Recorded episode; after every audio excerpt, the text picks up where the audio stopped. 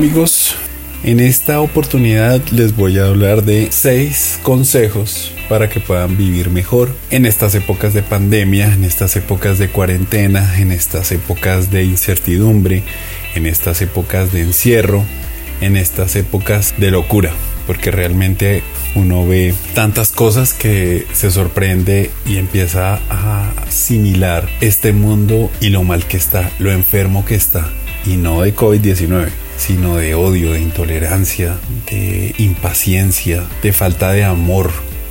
Sé que suena un poco cursi, no es mi estilo, los que me conocen lo saben, pero creo que sí el problema es la ausencia de amor, la ausencia de amor por el prójimo. Hay muchas palabras que en estas épocas se han vuelto un poco manidas, un tanto repetitivas, cliché, como reinventarse, ocuparse en algo o como la empatía. Y creo que por más que lo utilicemos, no estamos siendo empáticos.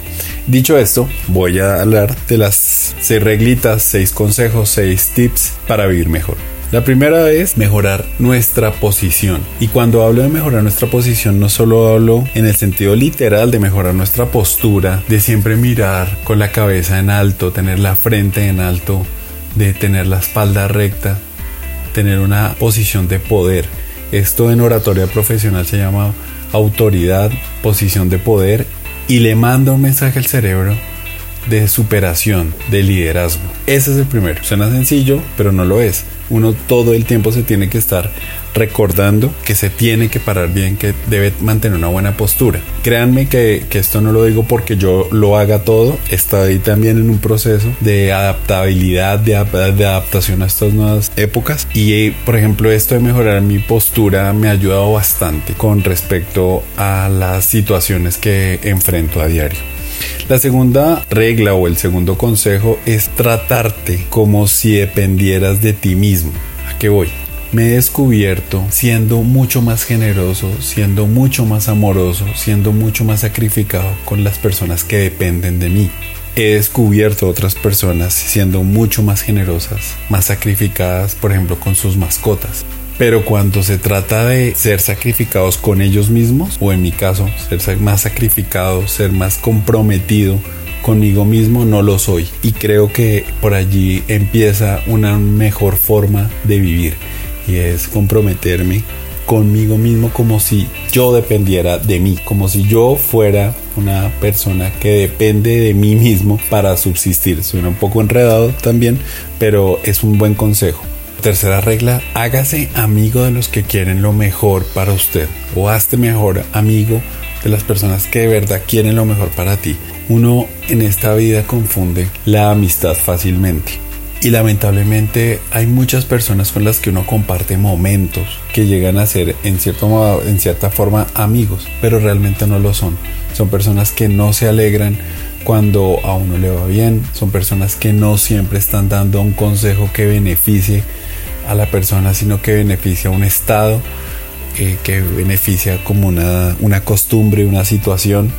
Son personas que a veces se sienten disminuidos ante el éxito de una persona con la que han crecido, con la que han compartido muchas cosas. Entonces uno debe empezar a identificar la diferencia entre los que son verdaderamente amigos, que piensan en el bienestar de uno, que se alegran con los triunfos de uno y las personas que de pronto son compañeros de ciertos momentos de la vida y rodearse, hacerse amigo de las personas que siempre quieren lo mejor para uno.